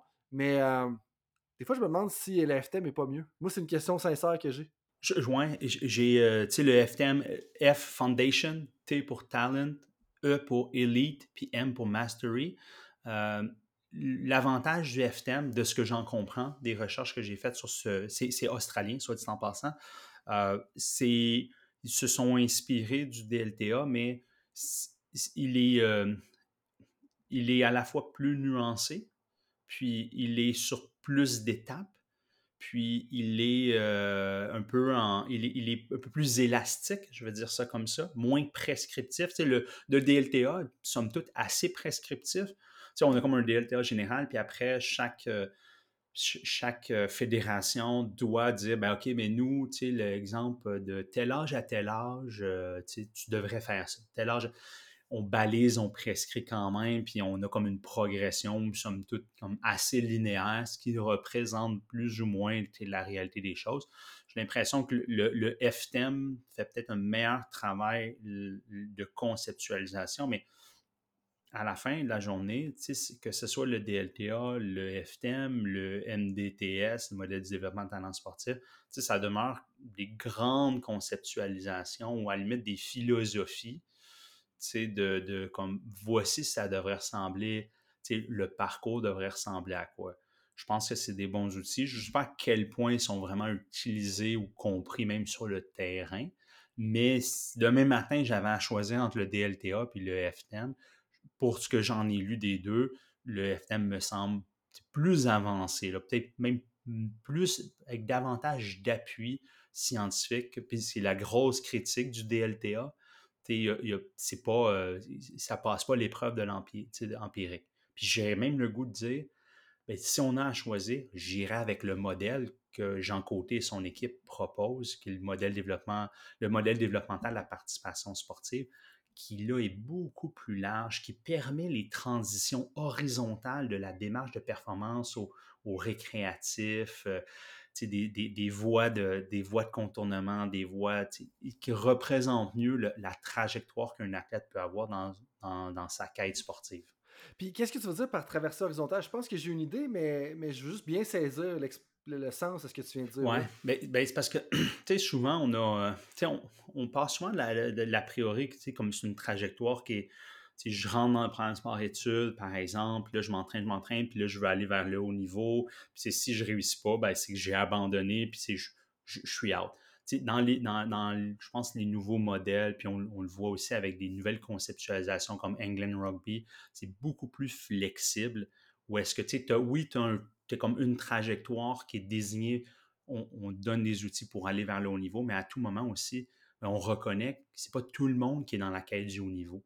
Il y en a, c'est peut-être juste une quête compétitive, puis on est capable de faire, c'est pas abandon. Quand tu quittes ça, c'est pas une translation vers le compétitif, c'est pas un abandon. Et aussi, tu peux revenir à un certain moment. Et ça, je pense que, tu sais, je reviens à la conceptualisation qu'on se fait des, euh, du développement vers le haut niveau, puis on est souvent, ah, ça c'est un échec, ce jeune-là, c'est pas il y, en avait donc, il y avait tout pour réussir, il y avait le talent pour réussir. C'est comme toi, tu as dit, oh, moi, j'ai pas le goût d'être cuisinier. Fine, c'est pas un échec que tu ne sois pas devenir un Iron Chef. Tu n'avais pas le goût. Tu avais peut-être tous les outils au monde, tu avais des parents soutenants à la meilleure cuisine, tu n'avais pas le goût c'est pas, un, pas un échec. Euh, tu m'as pas vu opérer dans une cuisine. Je suis pas sûr qu'il y ait grand personne qui dirait que j'avais tous les outils pour, être un chef. c'est ça. Ah, écoute, t'avais mis un beau, beau nuage de j'y croyais. chacun ses forces. oui, c'est ça. J'y croyais. Mais, euh, tu sais, mon, mon, point à travers ça, c'est. Euh, puis après, il faut réfléchir, ben, est-ce que notre système permet cette translation-là aussi? Sais, j'étais en secondaire 3-4, j'ai plus le goût de faire la gymnastique.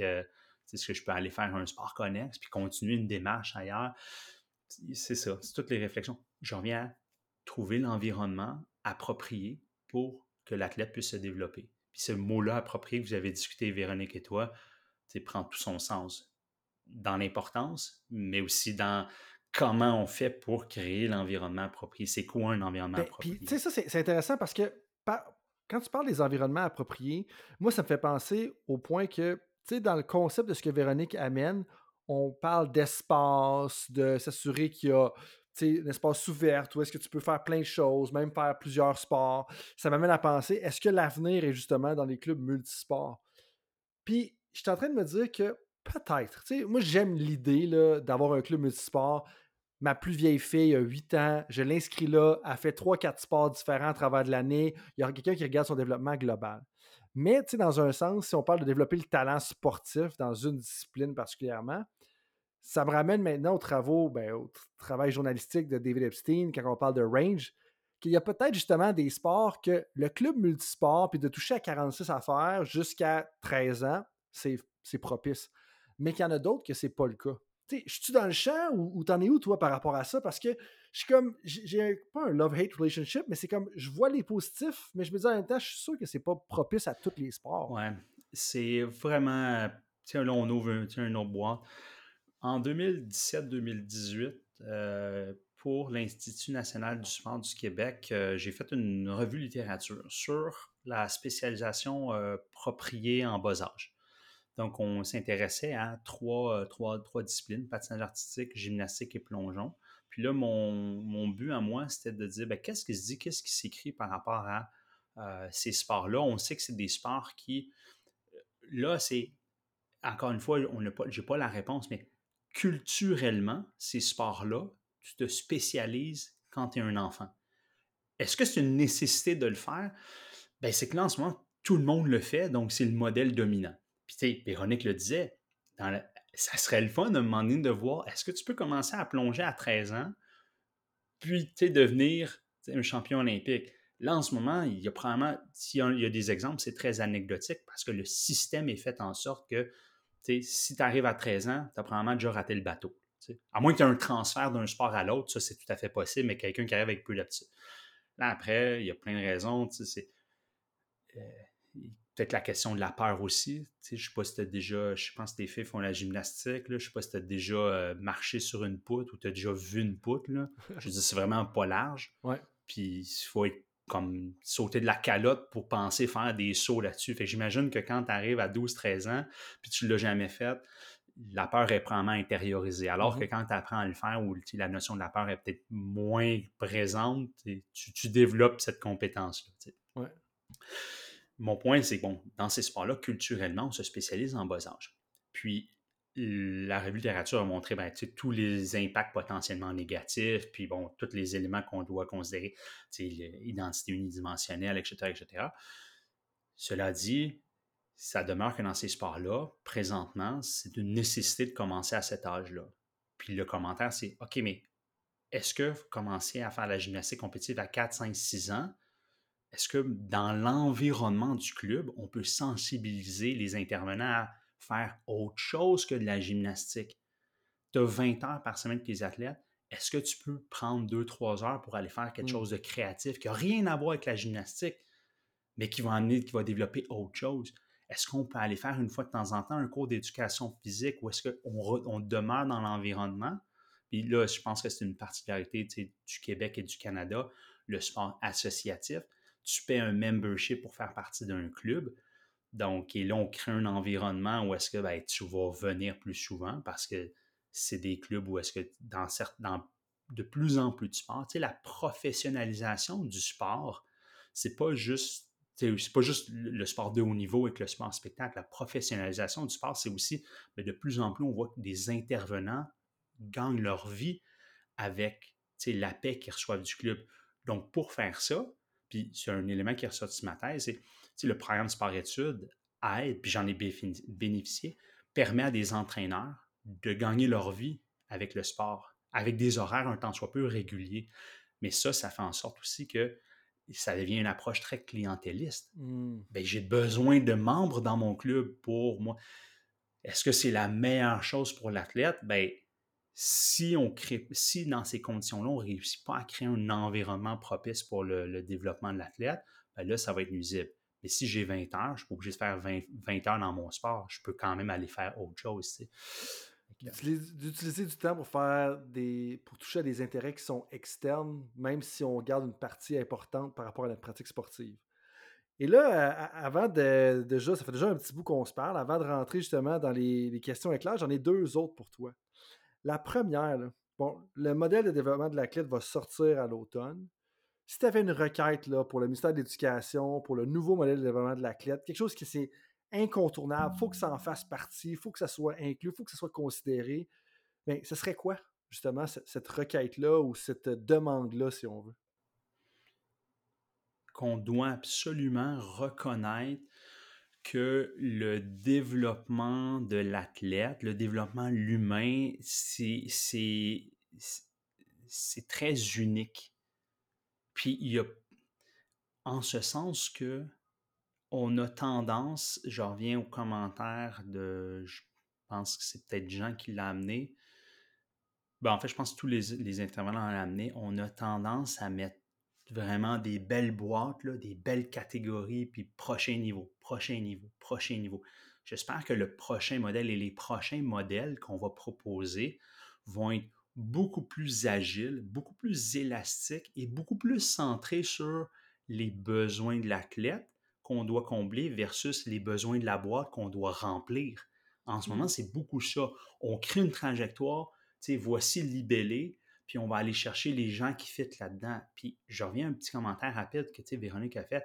Mais souvent, on voit, OK, les, meilleurs athlètes ont telle, telle, telle aptitude, puis telle compétence, puis tel profil. Puis là, tout a amené la notion du le biais du survivant. C'est sûr que si on croit que tu as besoin de grit, puis il faut que tu aies un wingspan de X, puis que tu cours à telle vitesse, c'est sûr qu'on va aller chercher des athlètes qui ont ce profil-là. Donc, ceux qui ont ce profil-là, ils vont survivre. Puis en haut, on va dire, ben c'est ça, ça prend. Fait que là, on va commencer à regarder qui sont les athlètes qui ont ce profil-là. Fait que là, ça va, ça va générer un, biais systématique dans la sélection ou dans notre compréhension qui sont les prochains athlètes. Mon souhait, c'est qu'on casse un peu ce moule-là qu'on soit plus ouvert à la diversité, puis de dire, hey, on veut, on veut garder plus de monde. Il faut être plus inclusif dans, dans la trajectoire vers le haut niveau qu'exclusif. OK. Puis, OK, je te, continue là-dedans parce que je trouve ça intéressant que tu dises d'être agile, puis de ne pas être trop euh, exclusif, justement, puis d'être coupé au couteau dans nos catégories. Euh, je suis un coach d'équipe nationale junior que, dont tu as fait partie dans le passé. Euh, je suis un coach universitaire de basketball. Euh, comment est-ce que j'applique cette mentalité inclusive, tu sais? Parce qu'en bout ligne, c'est vrai que d'avoir un athlète de 6 pieds 8, ça va être préférable dans le centre, si je veux euh, euh, bien déployer mon offensive au basketball. Euh, le wingspan, c'est quand même propice, je pense, à la natation, même si tu connais ça beaucoup plus que moi. Fait comment est-ce qu'on peut l'être tout en considérant qu'il y a des affaires qui semblent être vraiment plus efficaces? Oui. Bien, c'est ça, c'est l'équipe nationale junior, l'équipe universitaire de basketball c'est quand même des opportunités qui arrivent un peu plus tard là, dans le développement. Puis rendu là, j'ai l'impression qu'il y a comme déjà eu un écrémage. Je pense que mon commentaire, j'aurais peut-être dû le spécifier. Je pense que ça arrive avant. Maintenant, pour mon coach de basketball, puis mon entraîneur, l'équipe nationale junior, c'est de s'asseoir puis de dire OK, parce que autant universitaire, au basketball ou l'équipe nationale junior, c'est pas la fin. C'est une Mmh. transition vers un autre niveau. Et là, c'est de dire, ben moi, je, je, cherche quoi? Et c'est là d'ouvrir un peu les œillères en disant, ben je recherche peut-être pas, parce qu'en ce moment, il y a beaucoup, quand on regarde, on évalue les processus de, de sélection, d'identification du talent, je pense que ton Daniel Guichard pourrait aller encore plus loin. là, il, il travaille là-dessus en ce moment, je pense, avec les équipes de, de hockey. Est-ce qu'on est capable de développer des outils ou juste d'ouvrir les yeux sur d'autres choses que des mesures, exemple, anthropométriques ou euh, des, profils psychométriques? On cherche souvent des, choses qui sont en lien avec l'athlète. Maintenant, est-ce qu'on est capable de prendre un pas de recul puis qu'on serait autre chose? Dans, les, les- les- moyens qu'on a puis le temps qu'on a, c'est pas vrai que tous les recruteurs peuvent s'asseoir puis avoir une discussion de trois heures avec un jeune pour comprendre c'est qui, c'est qui ses parents, etc. Tu sais, on s'entend, c'est pas réaliste, mais juste de faire l'exercice de dire, OK, est-ce que je suis capable d'inclure plusieurs types de compétences dans mon évaluation? Des compétences qui sont même pas forcément en lien avec la tâche sportive. C'est, c'est tu disais ça, puis la seule affaire que ça faisait passer, peut-être parce qu'on a parlé de, vêtements euh, avant le début, mais c'était comme l'approche Lululemon.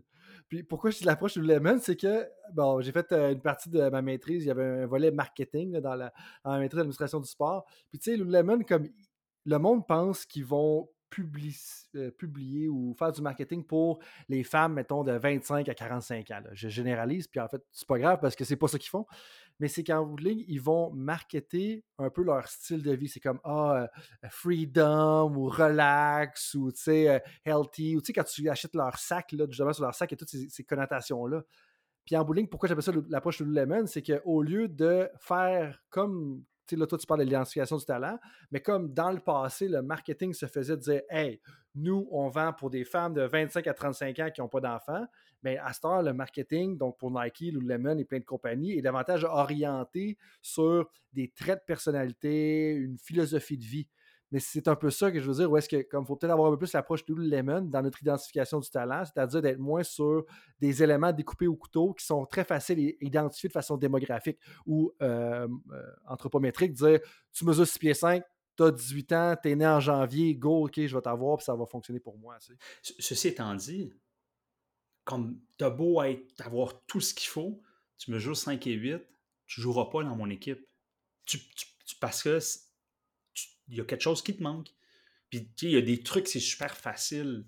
Mais aussi, il y a des trucs, c'est super difficile à voir. Tu mesures 6, et 8, mais tu n'as pas le goût d'être là. Tu as tout ce qu'il faut, tu n'as pas le goût d'être là. Puis, OK, ben écoute, après, c'est de dire, est-ce est-ce que, sur quoi j'ai un impact? Mhm. Il y a des choses, je ne te ferai pas grandir. Est-ce que je peux te faire changer? Est-ce que je peux t'aider à changer? Ta perspective sur les choses? Est-ce que je suis Mhm. capable de t'amener à être autodéterminé? Ben, probablement que oui, mais en sachant que ça prend du temps, des efforts, etc., etc. Donc, Ben, c'est super intéressant. Puis là, ben, ça, ça m'amène déjà dans, dans les questions écarts, mais ce que tu dis, c'est vraiment, un, ça revient sur l'intérêt de l'athlète, oh, excuse, les intérêts de l'athlète et l'intérêt pour son sport. Ça fait des liens avec plusieurs conversations. Puis deux, la motivation. Ton dernier commentaire, pour moi, ça va dans cette direction-là. Et là, moi, de te lancer, la première question est claire que je ne t'ai pas posée parce que je t'avais vérifié pour l'épisode 14, puis je t'en avais déjà posé quelques-unes. Je vais t'en poser deux pour pas réchauffer des affaires. La première, là, pour les gens qui ne te connaissent pas, partant réserviste coupé, tu as à choisir entre jouer au golf, faire du vélo de montagne et du ski de randonnée. ouf. Partant réserviste coupé, lequel que tu coupes, puis dis-moi pas que c'est le golf? Ah. Hey, c'est tough. C'est pour ça pour, pour mettre les, les gens en contexte. Je dois être le gars qui a joué le plus d'heures au golf dans les trois dernières années avec le moins de résultats. Mathématiquement, c'est impossible que je sois aussi mauvais, mais je prends plaisir. Chaque jour, je découvre un petit quelque chose. Euh, là, parce que c'est l'été, parce que c'est l'été, puis je trouve que c'est une belle activité sociale, je, je, je, je garde le golf. Ça, euh, Partant ou réserviste? go- euh, c'est, euh, partant. partant. oh! Ouais, ben là, parce qu'on est l'été, là, c'est sûr que tu m'as posé la question en novembre. euh, j'avais. euh, réserviste, c'est c'est clairement rando, euh, rando alpine, là, avec les, les pots de phoque. parce que c'est vraiment un moment pour moi de connecter avec la nature, avec la portion super le fun de descendre la montagne. Parce que la randonnée à pédestre, c'est le fun, mais descendre, c'est pas plus le fun que monter. Alors que la randonnée alpine, la descente, c'est vraiment assez le fun. Mmh puis, euh, ouais, mountain bike, je pense que je vieillis, puis je suis rendu trop stressé quand j'en fais. Tu sais, c'est. Euh, c'est bien, comme, je suis bien ses freins, j'ai plus raqué des, des avant-bras à force de freiner. Fait que ça, ça prendrait le bord, là. Ça prendrait le bord. Mais ouais, le... golf, là. Hmm. ah, j'aurais pas pensé ça. Moi qui te connais quand même bien, j'aurais dit le ski de rando aurait été partant, mais probablement qu'en hiver, on aurait une autre réponse euh, où, euh, où, les Alpes japonaises euh, ont, fait peur un peu. Ouais, ouais. Ah, non, non, écoute, il va falloir que j'y retourne, mais c'est sûr que je me prépare aussi pour le tournoi des, associés. Fait que là, j'envoie des. j'envoie des. Déjà, je place le terrain. je, sais que je, sais qu'il y a quelqu'un dans la conversation qui est bien compétitif. Là, fait que là, je place des petites graines pour y amener un peu de doute. puis euh, moi, ce que j'entends aussi, c'est que si vous êtes quelqu'un qui cherchait à jouer au golf cette année puis parler de sport en même temps, euh, vous avez votre homme de, de ce côté-là. Absolument. Dernière question, euh, peut-être que ça a changé à travers justement les, dernières années. Euh, question classique que je sais qui, t'intéresse à chaque fois que je la pose à un invité. Euh, qu'est-ce qui va devenir un avantage compétitif dans le monde du sport dans les dix prochaines années selon toi? Ah, j'avais hâte que tu me la poses. j'avais hâte, puis pour la petite, pour la petite histoire, justement, on s'était parlé après le, le, AMA de quelques semaines. Ah, moi, j'aurais mis ça de même. Puis je me dis, ah, ça serait le fun, je puisse partager ma, réponse. Mais je, pense que ce qui va être un avantage compétitif, c'est la capacité de l'entraîneur ou du dirigeant à adopter différentes perspectives lorsque vient le temps de résoudre un problème. Hmm. On est, tu sais, c'est plus juste un problème dans le sport, c'est plus juste une question technique, une question tactique. on parle beaucoup de les nouvelles générations, comment on fait pour les coacher? OK, parfait. Est-ce qu'on est capable d'analyser ça avec le point de vue de la motivation? Est-ce qu'on est capable d'analyser ça avec le point de vue social? Est-ce qu'on est capable de. Et, des perspectives pas juste propres au sport, d'être aussi capable de comprendre dans quel environnement on est en ce moment? J'en viens tout ce qui est les changements climatiques. Euh, il y a beaucoup de clivage au niveau politique, de s'informer, de savoir qu'est-ce qui se passe, qu'est-ce qui se dit. Bien, ça, pour moi, ça va être l'avantage compétitif parce que ça va nous permettre de constamment nous adapter et de ne pas être tombé dans comme Ah ouais, mais avant c'était meilleur. Ah ouais, mais nous c'était plus facile. Ah, aujourd'hui tout est. Non, allons adopter. on n'est pas en accord avec tout, mais d'être capable, puis tu sais, c'est le propre des, chercheurs de dire j'ai un objet, j'ai une question, je vais l'attaquer de plein angles possibles, puis je vais sélectionner la meilleure perspective, celle qui va me donner le plus de chances de résoudre cette problématique-là. Donc, je pense que Ouais. Ben non, mais vas-y, c'est moi qui t'ai coupé, mais j'allais dire connaître les perspectives, ça va faire aussi que, ben comme tu dis, ça va amener une belle flexibilité, puis t'es pas obligé d'être d'accord avec l'extrême droite ou l'extrême gauche, peu importe où est-ce que tu es, mais ça va t'aider probablement à connecter avec davantage de personnes aussi, si on fait un lien d'ailleurs avec ce que tu mentionnais au début de la conversation, dans le but de bâtir une culture gagnante. Parce qu'en bout de ligne, pour bâtir une culture gagnante, que tu sois dans un sport individuel, dans un sport collectif, faut que tu sois capable d'influencer, de parler, d'interagir avec plusieurs personnes. Puis pour ça, il faut connaître un peu ce qui se passe sur l'étendue du spectrum. C'est un peu dans ce sens-là que tu vois? Absolument. Puis, puis aussi, changer de perspective, c'est d'être capable de sortir de son environnement. Tu sais, un élément que, un élément qui est cher à moi, puis je reviens tout à l'heure, je disais ce que François, Véronique et Jean nous ont apporté, puis je vais inclure Joe Baker par ses écrits, puis c'est très, très actif en ce moment, il nous amène à voir le talent différemment. Puis changer de perspective, ça va nous permettre aussi donc de prendre du recul. C'est pas compliqué, là. Dans, l'épisode 14, je disais ma citation, c'est décolle-toi le nez de l'arbre pour voir la forêt. On, est dans, on est dans la même perspective. J'ai une cohérence, même si ça fait un, peu de temps, là, mais c'est aussi de pouvoir challenger les dogmes et les croyances dans notre discipline. Moi, je suis mmh. sorti de la natation, puis maintenant, je suis sorti de la natation, je vais Ah, il y a plein de choses que je faisais. Je ne me posais pas de questions. Puis pas que ça ne fonctionnait pas, je ne me posais pas les questions. Mais maintenant, je suis allé voir autre chose. Puis je dis souvent Va parler à quelqu'un d'un autre sport, là, tu vas voir qu'ils ont peut-être trouvé la solution à ton problème parce que ils ont le même problème. Fait que changer de perspective. Hey, allons donc voir ce qui se fait dans les cuisines. Allons voir ce qui se fait en entreprise. Ils ont peut-être trouvé des solutions aux problèmes qu'on a en ce moment il faut sortir de son milieu, puis ça devient vraiment plus riche. Puis, c'est ça qui est le fun de notre perspective, justement, où est-ce que dans notre rôle, on est justement exposé à plein de perspectives différentes. Donc, pour l'apprentissage, pour nos connaissances, c'est super, tu sais. Puis on peut ramener ça à gauche puis à droite après ça pour aider les gens avec qui on collabore. Fait que je trouve ça super intéressant que tu amènes ça.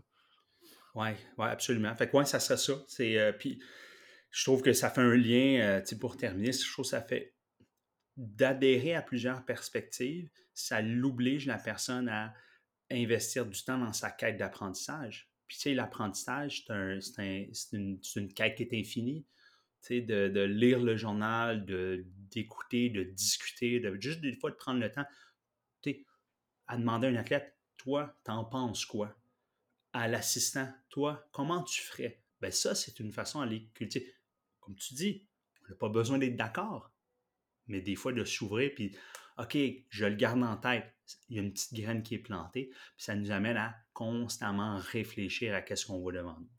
puis c'est ça le rôle de temps d'arrêt dans, un certain sens, d'exposer les gens à plein de différentes perspectives sur le sport, qui ont leurs forces, qui ont leurs angles morts également. Ceci étant dit, Marc, ça fait déjà un bon bout qu'on se parle. Merci d'avoir été avec nous euh, aujourd'hui. Comment est-ce que les gens euh, peuvent te rejoindre? Écoute, euh, nouveau site web, super beau, euh, trèsbonpoint.com. Euh, les gens peuvent m'écrire aussi marc-andré à trèsbonpoint.com. faire plaisir de, répondre. je ne suis pas, très actif sur les réseaux sociaux, mais sur LinkedIn avec mon, nom aussi, Marc-André Duchesneau, ça va me faire, ça va me faire plaisir de continuer les échanges. Puis, euh, ouais, merci de merci l'invitation. J'avais vraiment hâte. Euh, c'est euh, ouais, comme un beau point d'exclamation. Puis, surtout après les trois épisodes que, je recommande fortement aux gens qui sont pas allés à l'écouter, François, Jean, puis Véronique, là, c'est nourrir vos, perspectives, je vais dire ça comme ça. Non, c'est vraiment ça, tu sais. Puis je pense que les gens peuvent le voir, puis je vous encourage à faire de même, tu sais. Tu es toujours prêt à avoir une conversation, à échanger sur différents sujets, que ce soit en accord ou en désaccord. Puis ça, je pense que c'est une belle richesse, justement, pour la co-création du système sportif francophone, comme on parlait au début. Là-dessus, tout le monde, merci d'avoir été avec nous pour un autre épisode de Temps d'arrêt, et je vous dis à la prochaine. Salut tout le monde, c'est Coach Frank avec un petit rappel pour vous avant que vous partiez pour vos autres projets de la journée, que ce soit une pratique ou un entraînement. Est-ce que vous voudriez recevoir une petite réflexion de ma part par courriel? Est-ce que vous aimeriez ça vous faire challenger dans votre travail? Si oui, bien, la réflexion du coach est pour vous. C'est quoi ça? Eh bien, c'est un petit courriel textuel qui partage les idées, concepts et débats qui animent mon esprit dans les dernières semaines. C'est très court, 250 à 500 mots. Et donc, si vous voulez recevoir ce genre de courriel qui va susciter de la réflexion, eh bien, visitez le drcoachfrank.com dans la section Contact et inscrivez-vous. Sinon, eh bien, je vous dis à la prochaine et merci d'être avec moi dans l'aventure Temps d'arrêt.